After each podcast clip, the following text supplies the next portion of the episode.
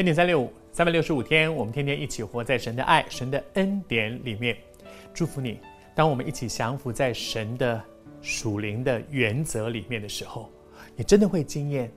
这不只是一句好像一个节目开始的一段开场白，而活在神的爱和恩典里，是真的可以真真实实的经验。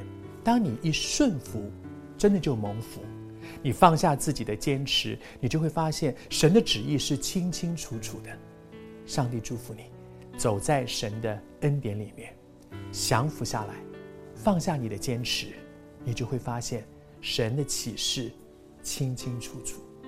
好像这个老仆人，这段时间我们分享亚伯拉罕的仆人，他在为他的小主人寻求另外一半的过程里面的时候，他跟主说：“主啊，我求你给我印证，让我能够清楚的知道。”你也可以跟神求印证。如果你跟神求印证，不只是印证神要做的跟我想的一不一样，是印证说，主，你的旨意是清楚的，我就顺服。当你有这样的心，主一定启示你。而接下来呢，谢谢主，他有一个不但有一个很对的态度说，主啊，不是我决定哦，虽然我主人托付我去做这件事，但是我不是主，你才是主。我寻求你的心意，照着你的旨意去完成我主人给我的托付。他有一个对的态度，然后他有一个对的行动。什么样的行动？当利百加出现的时候，他就跑上前去。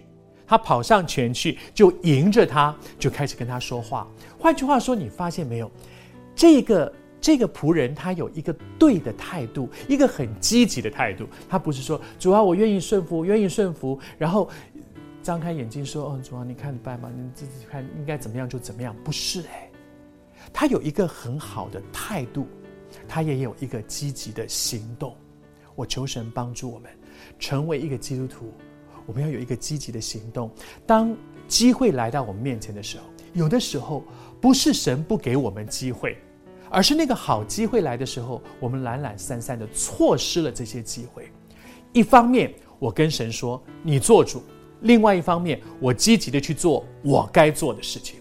我不要因为我的懒散、我的放松，以至于错失了那个上帝已经预备给我的机会了。你也正在面对你生命当中许多重要的、重要的生命里面的抉择吗。有一些东西，有一些祝福从你面前一闪而过。许多的时候，我听人家讲说，机会，他做一个比喻，机会好像是前头前额有发，后面是一个秃头的人。他说，他迎着你来的时候，前面有头发，你可以抓得住他。可是，一旦他过了，他一闪而过，他过了，后面因为没有头发，你抓不住。把握机会，一方面求神给你好机会。另外一方面，当机会来到的时候，主啊，求你给我有一个积极的心、付代价的心，快跑的跟随主，以至于我们不会错失了神给你预备的好机会。